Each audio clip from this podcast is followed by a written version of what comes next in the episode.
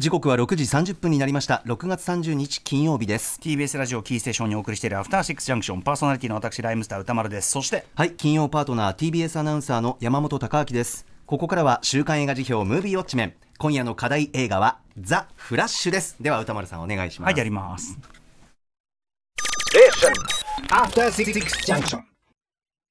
さあここから私歌丸がランダムに決まった最新映画を自腹で鑑賞し評論する週刊映画辞表ムービーウォッチメン。今夜扱うのは6月16日から劇場公開されているこの作品「ザ・フラッシュ」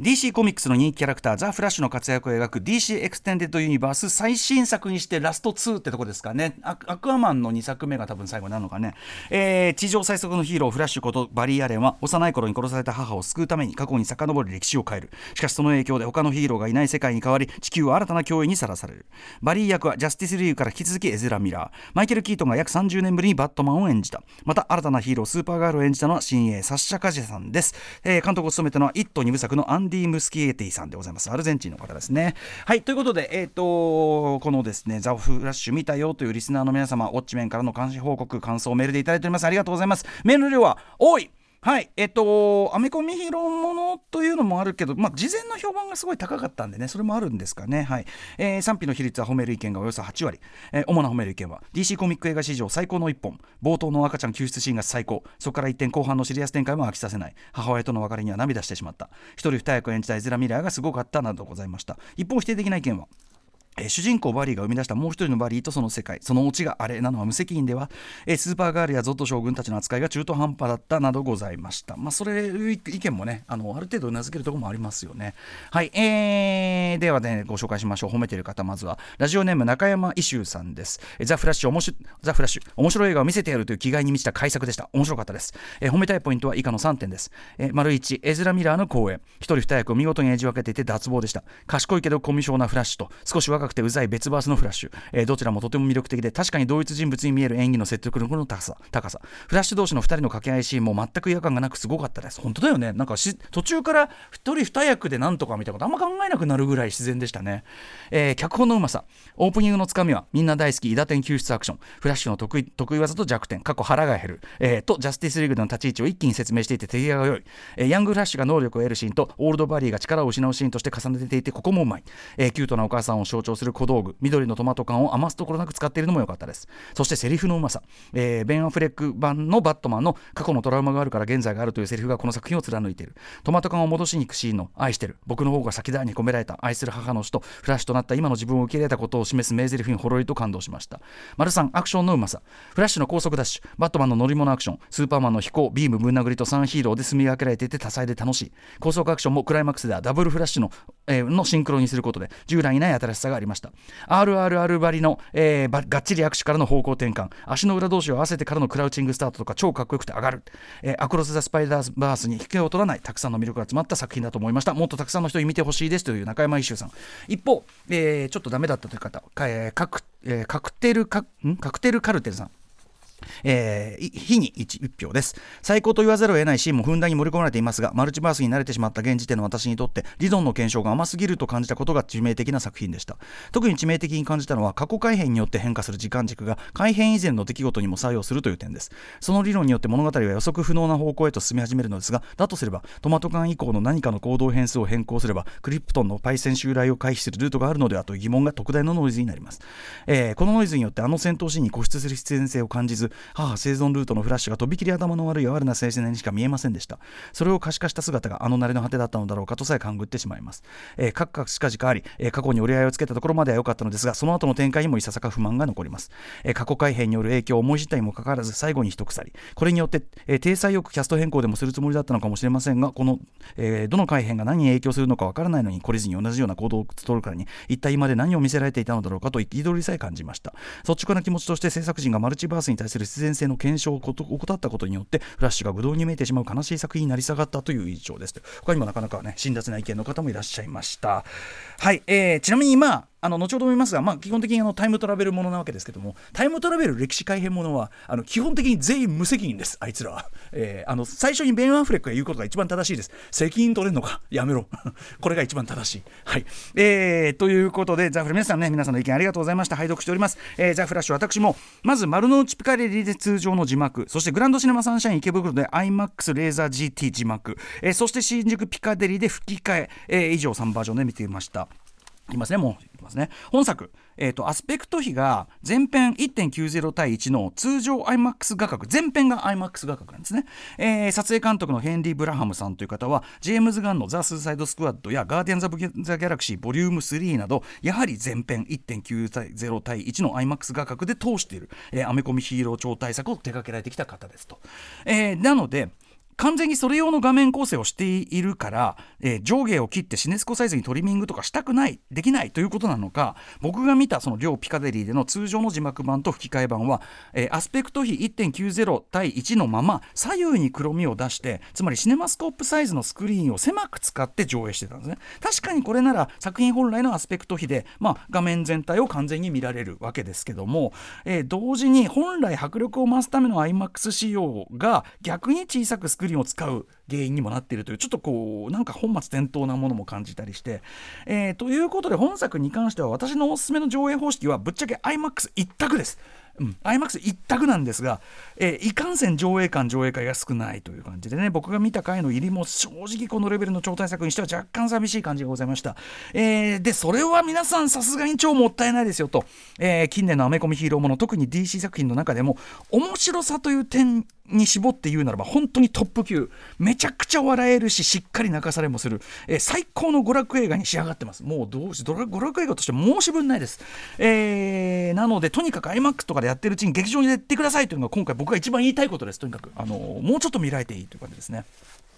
まあ、フラッシュ、えー、要はめちゃくちゃ早く動ける超人と、えー、あんまり早く早すぎて高速を超えて、えー、タイムトラベルもできるようになってしまう。で DC ユニバース全体に大きな影響を与え及ぼすことにもなるという、まあ、DC ヒーローの中でもトップクラスの、まあ、人気を誇る、まあ、超有名スーパーヒーローですね、はい、スーパースターヒーローと言いましょうか、えー、映像作品としても特にですねあのいわゆるアローバースというのに含まれる2014年から、えー、やっている、まあ、テレビシリーズですね、えー、グラント・ガスティンさんがバリー役を演じるテレビシリーズが非常に人気ある。今だとネットフリックスで全部入れますけども、えー、非常に有名です。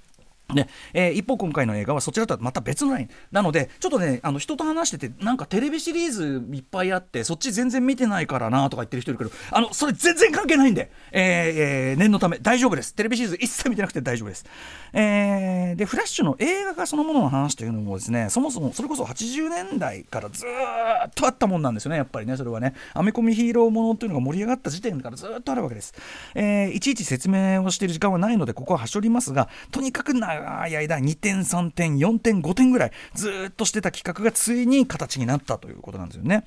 でこのエズラ・ミラーが演じるバリー・アレン、えー、フラッシュというのスクリーン初登場は2016年バットマン VS スーパーマンジャスティスの誕生ですね、えー、後ほども話しますけども原作コミックでいうと2011年のフラッシュポイントというエピソードがあります。フラッシュポイント的な、えー、タイムトラベル歴史改変要素が後々彼によってフラッシュによってもたらされるんだろうな的なまさに今回の話の前振り的な登場の仕方をしてましたよね。あのー、空間からわーって顔を出して僕早すぎたっていうね。非常に説明的なセリフで登場したフラッシュなんですけどで続く2017年のジャスティスリーグ。特に、えーと、その元のジャスティスリーグもそうですけど昨年にね、えーとまあえーと、向こうで HBO で配信になった241分のザック・スナイダーカットというので、えーまあ、今回も出てくる、えーと、カーシー・クレモンズさん演じるアイリス・ウエストとの絡みとかも含めて、まあ、ようやく正式にキャラクターとして紹介されたという感じですね。フラッシュね。映画版のフラッシュ。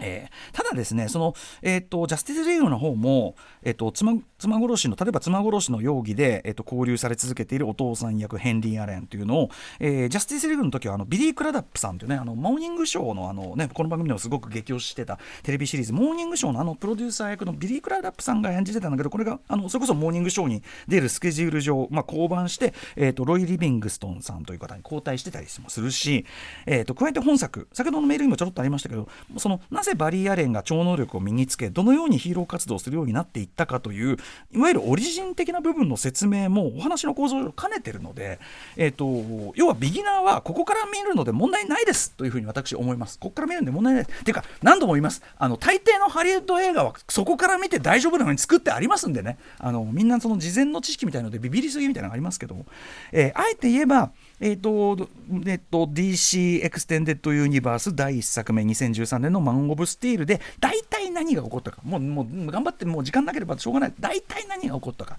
と、えー、あとは歴代のバットマンを誰が演じてきたかというようなレベルの知識があればまあ楽しめるし、えー、もちろんバック・トゥ・ザ・フューチャーシリーズ元の主人公にキャキャスティング、えー、マイケル・ J・ フォックスじゃなくて元の主人公にキャスティングされて撮影もされていた人はとか、えーと、スーパーマン役として長年企画がずっと進んでいた、えー、トリアルハリウッドスターとはとかそういうですねあのかつての映画秘宝読者であれば全員知っている、えー、系の、えーと、ポップカルチャー知識というんですかねそういうものが、まあ、あるには越したことがないあればより楽しめるのは間違いない。でですね、えー、今、バック・トゥ・ザ・フューチャーと言いましたけども、実際、劇中でも何度となく言及されますけどね、バック・トゥ・ザ・フューチャー。本作、えー、まあ、ノーウェイ・ホームとかと同様、いわゆるマルチバースものではあります。ねえー、なので、過去の、えー、別の人が演じたそのキャラクターが出てきたりみたいなノーウェイホーム的な仕掛けがある作品なんだけどただ本作に関してはベースとなっている、えー、そののはまさにバック・トゥ・ザ・フューチャー的なタイムトラベル歴史改変ものなわけですね、えー、あとまあ過去の肉親とタイムトラベルで再会して感動とかちょっとドラえもんのエピソード的でもあったりとかっていうことですよね。あと僕はそのタイムトラベルもので言いますと,、えー、と結論のちょっとほろ苦さとかも含めてそれこそエリック・ストルツも出演しているバタフライエフェクトという2004年の作品ありますけどあれにちょっと近いものを感じたりしましたけど、はい。えー、とにかく割と,、えーと、我々の過去のが我々が過去のさまざまなエンタメ作品で慣れ親しんできたタイムトラベルものの理屈みたいなものがベースになってるのでいわゆるそのマルチバースのなんかこうとまたちょっと違うっていうか僕結構分かりやすい話だなと思ったんですけどね、はい。えー、でこれ原作とまではいかないかもだけど緩くした時期になってるのはさっきも言った2011年の、えー、元のアメコミの原作「フラッシュポイント」という話ですね。これあのさっき言った、えっと、今はネットフリックスで見られるテレビシリーズとかアニメ版の方でも使われた人気エピソードですね、えー、でこの元のフラッシュポイントを、まあ、登場人物とか大幅に整理してあと設定とかも大幅に整理して、えー、要は主人公が自分と向き合うシンプルな長編一本の長編映画用の話にまとめてみせた脚色これがまず相当僕うまいなとフラッシュポイントと読み比べるとよりあうまい脚色だなと思ったりしましたね。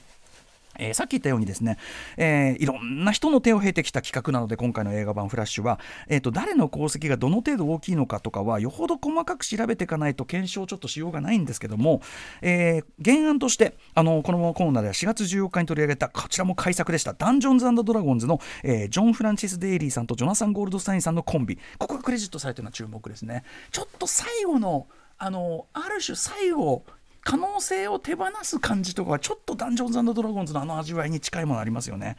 えー、あとですね最終的に脚本として単独クレジットされているクリスティーナ・ホドソンさん。この方はバンブルビーとかハーレークイーンとかやってる人ですけど、まあ、この方の力もやはり大きいのでしょう。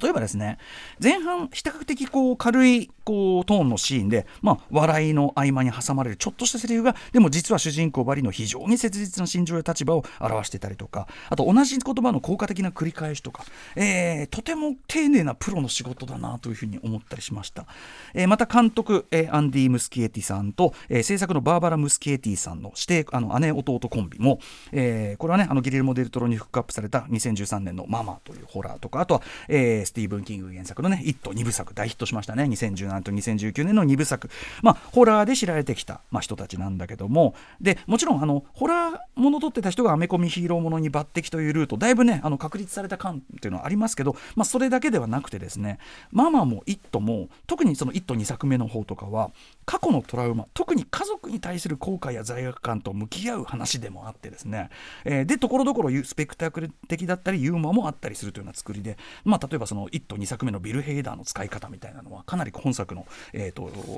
エズラ・ミラーの感じとかにも通じるものがあると思うんですけど、えー、故に今回の「ザ・フラッシュ」のストーリーにはかなりぴったりの人材ってことですね結構こういうような話をずっとホラーでもやってきてるという方という。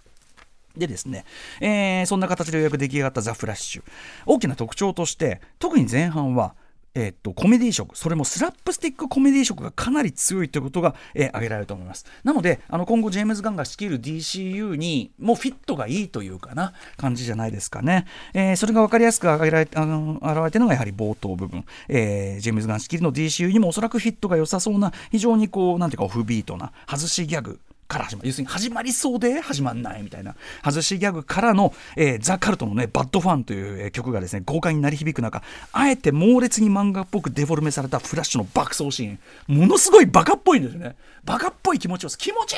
いみたいな感じが溢れてるというね、えーからのですねまあ、崩落する病院ビルから景気よく大量に落っこちてくる赤ちゃんたち、えーと、まあ、看護師とあとセラピー犬を一度にレスキューするというこのシークエンス、まあ、そもそもあんなセッティングの病院はありえないんですけどあんな割れやすいガラスのところにあの足に車がついた赤ちゃんたちがいっぱい置いてあるってこと自体おかしいんだけど、えーこれ同時進行するベン・アフレック・バットマンのバイクチェイスがまあどちらかといえばノーラン・バットマンの延長線上、えーの一応まあまあリアル寄りのタッチなのと対照的にこのフラッシュ側のこの人命救助劇まあ言うまでもなく全てのヒーローものはまずこれをしっかり人命救助をしっかり描くべきというのが私の強い持論ですけどもその意味でももちろんバッチリなんですがえーただその怒ってる事態があまりにも異常なわけですよね、えー大量の赤ちゃんが瓦礫と炎となんとかいろんなものと一緒に大量に落っこってきてという異常事態。しかもその中でのフラッシュの振る舞いの卑怯さコミカルさ。要するに赤ちゃんが落っこってきて普通だったらねうわーってなりそうなところまず彼が何するかっていうところとかね、えー非常に奇矯な振る舞いも含めてですねほとんど、まあ、劇中でもこれ言及されてますけどルーニー・トゥーンズ的あのワーナーアニメシリーズ的なシュールなレベルに入ってるスラップスティックコメディドタバタコメディの様相を示しているわけですそのオープニングは。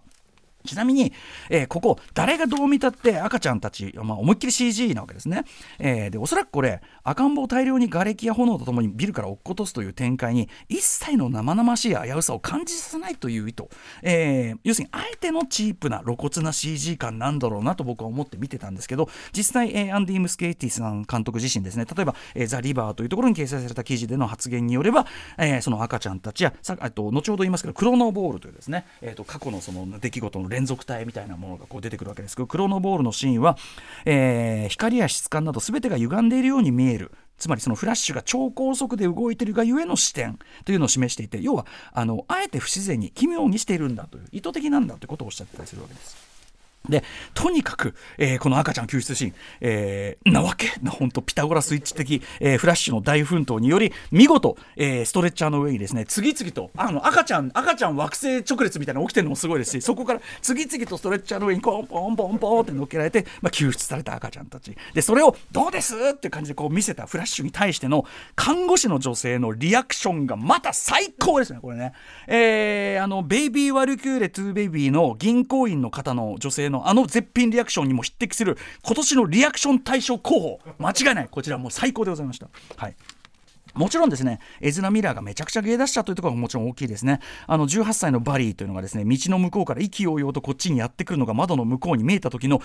もう一目でわかる、あこいつダメだっていう感じとかですね、とにかくまあ本当に笑いを一発で持っていく力があります。えーで、でもそれでいて、あのシリアスな演技もしっかり当然うまいわけですね。えー両親を一度に一瞬にして失ってしまった子供としての悲痛なまでの思い。で、誰もがその涙せずにはいられないような切実さというのが、さっき言ったようにセリフや描写の端々に実はしっかりこう一本貫かれているところもこの作品のすごく優れているところで、えー例えばですねその能天気な18歳のバリーというのは、まあ、基本笑わせどころなんか基本すごく笑わせてくれるんだけどその彼の母を失っていないからこその無邪気さゆえの無神経さっていうのに大人のバリーがつまり母を失っている世界線のバリーがちょっとカチンとくるあるディテールがあるわけです。でそこをやっぱり決して説明的なセリフではなくこれ見よがしの泣かせどころとしてでもなくあくまでさりげなくしかし確かに胸がズキンと痛むような瞬間として捉えるんですよね。うんそことかの見せ方本当にうまいし品もいいしあのあえて全てを猿の人形にダーツを刺してただろお前は。えそれで怒ってたの？ごめん。俺が悪かった。うまく自分の感情がコントロールできないみたいに言うところ。まあそれの会話だけでやっぱちょっと落類してしまうという。そしてえそういう実はその丁寧な感情描写の積み重ねがあるからこそ、えーね、マリベル・ベルドゥさん演じる、まあ、お母さんが終盤お母さんと最後に対峙するシーンが巨大な感動を生む。そしてここねお母さん絡みで言うとあの歌の使い方流し方ここもめちゃくちゃうまいですね。非常に泣かせてきます、えー音楽音楽のベンジャル、えーとウォルティさんですか？ベンジャミン・ウォルティさんと非常にいい仕事全体にしてると思いますね、えーあとさっき言ったクローノボール。要するに映画オリジナルのこれ見せ方で、えー、と過去の時間瞬間たちの連続体みたいなものを表現してるわけですね、えーまあ、インターステラーでいうブラックホール内部に広がっているあれみたいな感じでしょうか、えーでそのやっぱりそのさっき言ったこうもろに CG っぽい感じの不自然さ歪み、えー変さ込みで僕はとっても面白いスリリングな描写だというふうにも思いましたし、えーでそこに出てくる、まあ、今回の、まあ、ある意味一番のヴィランっていうのが出てくるわけですけどこれこれですね。あの皆さん大林信彦版「時をかける少女」のクライマックスで未来人である深町君がですね警告するの。こん,、ね、そんな危ないその時をかけのかけ方して、えー時の間を永遠にさまよう時の亡者になってしまうこともあるんだよ。っていう有名なセリフがあるわけです。時の亡者って何かなと思ってたんですけど時の亡者ってこれだ！っていう具体的な姿見させていただきました。そしてこれは同時に、えー DC エンター、えー DC エクステンデッドユニバース全体のごたごたここまでの。えー、すったもんだのメタファーにも取れますよね。いろいろわけわかんない感じになっちゃって。であっち直してこっち直してってやったんだけどもうそれじゃ収拾がつきませんっていう。なので全部やめますみたいな風なメタファーにも取れるとこも面白いですよね。えーもちろんですね本作、えー大きな売りどころでもあるマイケル・キートンのバットマン、えーその周辺のキター感とか、えもちろんねサービスとして200%楽しみました。ダニー・エルフマンの音楽が流れて最高なんですけど。ただそれはやっぱあくまでサービスの部分でやっぱり本作優れてるのは核となるストーリー。特にキャラクターのエモーションっていうのがしっかり、え考えられ描かれてるところが本当に素晴らしいんだと思います、えそれでいてですね絶対にいい話に着地させまいという意思が現れた。あのラストもう幕引きの切れ味。最高にくだらないですね。全員が忘れかけていた頃にそれで終わんの？みたいな。ばっかじゃねえの？最高っていうね。まああのポストクレジットはねちょっとあんなのいるのかなって感じもちょっとするし中盤やや鈍重なちょっと重たくなってくるところは確かにあるんですけどただねそこは全体にフラッシュポイントまあもっと言った。緩く原作のフラッシュポイントにもある展開なのでやっぱどうしてもちょっと外せなかったのかなという感じもいたします、えー僕はぶっちゃけ、えー、と DC エクステンデッドユニバース時代の作品ではピースメーカーは別格として長編映画としては僕は好きという意味ではダントツ好きです。えーなんなら結構大事な一作になったかなという感じがいたします。えーエズラ・ミラー・フラッシュどんな形にしろ、えー DCU にまあ残るらしいというのも嬉しいし僕はアンディ・ムスケーティさん続続投でいいんじゃないかなというぐらいに思います。えーまあとにかくですねあの純然たる娯楽映画が見たいのであればいもうめちゃくちゃおすすめですすごく楽しいし面白いし感動もするしよくよく考えられてます。ぜひ IMAX でやってるうちにご覧ください。えーザ・フラッシュでした。さあということで、えー来週7月7日にウォッチする映画、えー候補8作品を発表していきます。まず最初の候補はこちら。インディ・ジョーンズと運命のダイヤル来ましたね、インディシリーズ第5作目ということになっております、えー続いてはこちら。マルセル靴を履いた小さな貝これはあのストップモーションアニメーションですよね、はい、えーどんな作品なんでしょうか、え3つ目はこちら。小説家の映画ホン・サンスね、えーなかなか当たらないんだからホン・サンス入れてみました。4つ目。トゥ・レスリー、はい、今年のアカデミー賞で主演女優賞にノミネートでした。えー、5つ目、探偵マーロー、フィリップ・マーロー、リーアム・ニーソンが演じます、監督ニール・ジョーダンです。えー、6つ目はこちら、はい、えーカードカウンター、ポール・シュレーダーらしい作品ということを聞いております。えー、7つ目はこちら、リトル・マーメイド、非常にこちらも評判高いですよね、ずっとね、ヒットも続いてます。そして最後の候補はリスナーカプセルです。えーラジオネーム逆転タイムリーさん、他多くの方からメールをいただきました。リバー、流れないでをリクエストします。えー前作、ドロステの果てで僕ら同様、2分間のタイムループをワンカットで積み重ねるという技術的な挑戦に加え、時間が先に進まないことをめぐる人間ドラマが加味されて、映画作品としての洗練さも増していると思いますというヨーロッパ企画作品です。ということで、 Let's ガチャタイムはいまあまたねある意味タイムものが来るのかみたいな感じですけど、でもこの「リバー流れない」ではすごいあの本当にメール多かったですね推薦メールね。はい。さあということでいってみましょう。あそうだえっとああまた詰まった。あえっとガチャが詰まった。あガチャ詰まった。ガチャ詰まった。えっとあのココインもう一個持ってきてくださいこれ。あ出た。はい、えー、と1個目来た。1個目は7、7来ました、えーリトル・マーメイドが当たったけど、リトル・マーメイドはね、もうヒットしてるからいいんじゃないですか、ね、失礼します。失礼します。そしてもう1個回します。はい、来ました。えー、っと、6来た。あ、渋いの来たね。カードカウンター来たよ。ポール・シュレイダー。まあ、いいんじゃない？あの対策がどっかんどっかん来てる中でね、はい、ポール・シュレイダー行ってみましょう、カードカウンター行ってみましょう、お願いしはいますということで、えーこの映画を見たという方からの感想をお待ちしております。評論してほしい映画も募集中です。リスナー枠に採用された方には現金2000円をプレゼントいたします。宛先はどちらも歌丸アートマーク TBS.CO.JP までお願いします、えー YouTube でもアトロック公式チャンネルでのこの音声公開もスタートしております。YouTube 私の音声いっぱい転がっておりますがね、えーようやくオフィシャルにもなりましたんでね、はい。まあ今までのもまあなんていうかゆるーくゆるーく継続しつつね。え？はいあのここから先はまあオフィシャル聞いてください。登録と高評価お願いいたします、そしてあの公式書き起こしもありますんでねはいあの先週のあのアトクロス・ザ・ユニバースの途中のあのダニエル・グローバーが出てるところとかにもちょっとあの補足してたりしますんでぜひそちらも参考にしてください After Six Junction.